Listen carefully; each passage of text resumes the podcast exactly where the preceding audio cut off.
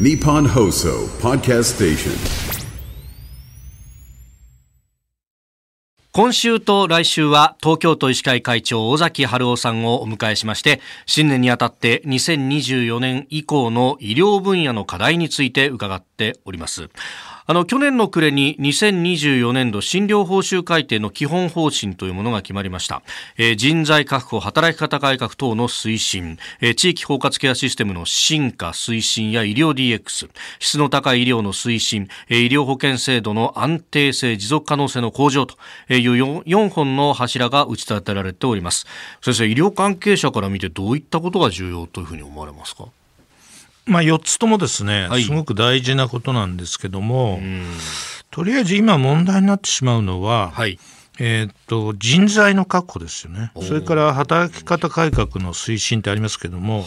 この4月から医師の働き方とかですね、はい、そういうものはもう完全に変わってくるわけですよね。このね、あの、働き方改革2024年問題と、まあ、あの、物流だとか建設だとかいろんな業界で言われますけれども、医療もまさにこれがかかってくる。はい、そうすると、長く働くことが難しくなるっていうことですもんね。これ回ってきますか？通常はね、ええ、960時間ですか、はい、そこまで一般の方と同じように医療職もやってもらいますよ、特に勤務医ですけどね、ということになってますが、はい、とてもそれでは回らない人たちっていうのはいるわけですよね。例えば研修中の人とかですね。研修はもう終わったんだけどもいろいろ手術のですねテクニックを学ぶために、はい、そういういろんな難しい手術にいつも立ち会って入って修行しなきゃいけないと、はい、あとは当直をする方とかですね、はい、救急に携わる方とか。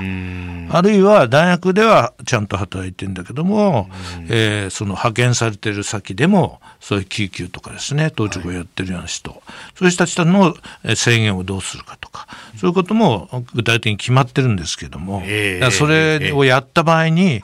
救急医療がどうなっていくとかそういうことが今大変不安視というか問題になってますね。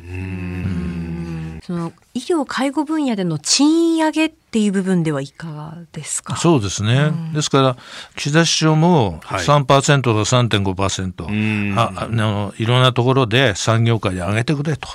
言ってますよね。はい、で一応それはあのある程度えーと、実現されてきてるんですけども、はい、医療とか介護はいわゆるあの公定価格なんですよね。診療報酬介護報酬できちっと定められてる、はい、ですからその中から人件費っていうのも出さなくちゃいけない。なかなか上げるのが難しいということで今回そういう上げるための人件費を確保するために診療報酬介護報酬を大幅に上げてもらいたいということになったわけですけれどもまあなかなか厳しいそれから介護人材が特に厳しいのは、はい、だいたい7万円ぐらい一般産業の平均とあのお給料が違うって言われてるんです。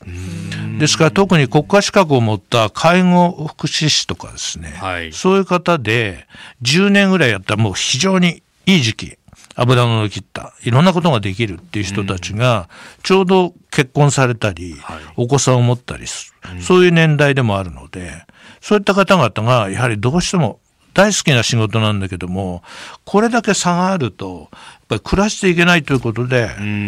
他の産業にどんどん今移ってしまうという方が増えてる。この話ね、で、本当、これもまた、普通の産業であれば賃上げをすることによって囲い込むとかっていうのができるけれども、そこの部分が公定価格の中でやるってなると、結局、身を削る以外に法がないじゃないかみたいなことになってくるわけですね。そうなんです。ですから、診療報酬とか介護報酬って、その、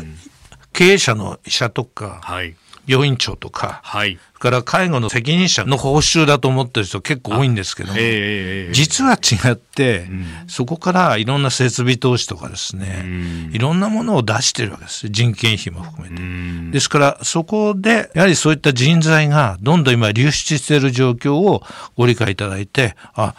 もっとね、あのそういう分野の人にの給料が上がるようにしてあげたらどうかということもぜひですね、